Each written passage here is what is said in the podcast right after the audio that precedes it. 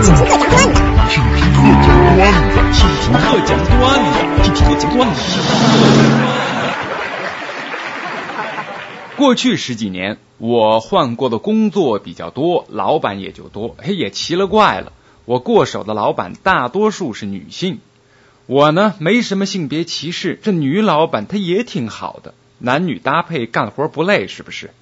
可是我也遇到过个别的不靠谱的女老板，哎，像是女性缺点集中营，什么颐指气使啊，不讲道理啊，飞扬跋扈啊，人家全都囊括了。尽管这些缺点不一定是女性特有，但在不靠谱的女老板身上集中展示出来，那可真够你喝一壶的。我所接受的职业道德观最重要的一条就是，不要把你上一个单位的是是非非再拿出来示众。离开了就离开了，去忙活自己的新工作吧。口沫横飞，飞短流长，在这里可没什么好结果。但是在公众的视野里，事情也许不大一样。把我经历的不靠谱的女老板做成段子说给你听，隐去姓名，既可以让打工族的甘苦得以展现，也可以让女老板们背不住听到了引以为戒。这也许不是坏事吧？所以今儿个我就斗胆跟您说说女老板的段子。我呢，曾经有幸在一家国际公司上班。和一风骚女老板狭路相逢，哎，这女老板呐，说人是真漂亮，人届中年，风韵犹存，哎，就是貌似大脑缺少理性细胞，也许是在海外待久了吧。你说呀，装傻充愣也好，或者你说呀，别有用心也罢，反正是经常冒出一些啼笑皆非的段子。有那么一年呐，我们搞的一个活动。在亚洲区全体员工的集体努力下，赢取了几百粒巧克力的赞助。那生意谈成了，双方老板自然就得见面庆功，是不是？只见我们的女老板搔首弄姿的走过去，露出他职业的笑容，嗲声嗲气的惊呼。你们的巧克力我非常喜欢，广告词也很好啊，只溶在口，不溶在手。在场的所有人几乎全部都晕倒，那可是几百粒的竞争对手 M M 的广告词啊！只见几百粒的老板面露尴尬，我们的女老板浑然不知，继续灿烂着鸭的笑容。还有那么一次。我受命给这个女老板引荐华纳唱片亚洲区高级主管。记得在幽静的香格里拉饭店的咖啡厅，女老板带着职业的微笑，款款道出绝句：“我在国外很多年，知道你们公司很大，连百代都是你们的子公司，真了不起。”我赶紧打岔，绕开了这个话题。可是丫还穷追不舍。环球也是你们的吧？我整个一个晕倒。他倒是厉害，这么下去不是把五大都给合并了吗？人家华纳的高层还是很客气。您真是有预见性，国际公司也就是这么合并来合并去的。不过呢，我们亚洲区通常不了解这些美国的并购内幕。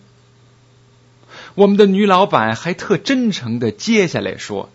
其实呢，英文好你就会占便宜的，你知道吗？有的时候这些消息啊，《华尔街日报》会提前刊登的，你可以关注一下，很有可能让你比公司内部更快知道上层的变化哦。别老看什么国内的那些什么经济观察报了，哼，还橙色的呢，没有用的。你要是因为这个升迁了，可得请客哟。我们这家国际公司。和中国最高传媒联合搞了一个大活动，中国区媒体宣传是我在负责。活动结束后，我们的女老板带着政府公关的使命进入公司。有一天，丫叫我拿着这次大活动的简报去她办公室，我毕恭毕敬的拿出几百份简报，丫看了看说：“花了多少钱？”我如实回答。丫说。你看看，你看看，这都是什么呀？当代歌坛呢？这么多乱七八糟的媒体，有什么用？有什么用？我们的重点任务是政府公关，你知道不知道？不如把这些钱集中花在《人民日报》，做个整版。多年的媳妇熬成婆，终于有一天，我们的女老板上了一本国际杂志，被评为全球财富人物。有那么一次，在北京召开中国区会议，上海办事处的同事订好了返程机票，呀，愣是让大家推迟班机，拿出一盒录像带，是他成为全球财富人物的短片。看完短片，开始培训。他反复的教导，让大家记住：你们出去的时候一定不能说错了哟。我这次获得的是全球财富人物，记住是全球的，不是亚洲的，知道吗？也不是女性单独做的，是男女一起做的。经过了那么一段时间，我实在忍无可忍，递交了辞职报告书。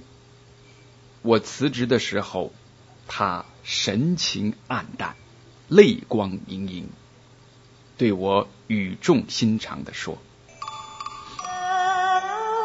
我过去经受的训练告诉我，任何一个员工的辞职都是我的责任。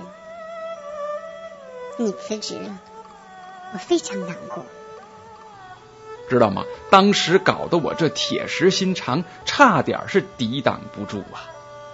几年以后，我在电视上看到他泪水连连的对着镜头重复了这句话：“我经受的训练告诉我，任何一个员工辞职都是我的责任，我很难过呀。你们知道吗？每个员工辞职对我来说。”都是一次离婚呢。当时我立马跳了起来，靠！我这婚还没结呢，就被丫给离了。再者，公司那么多人，丫要是用婚姻来比较，他犯的是重婚罪呀。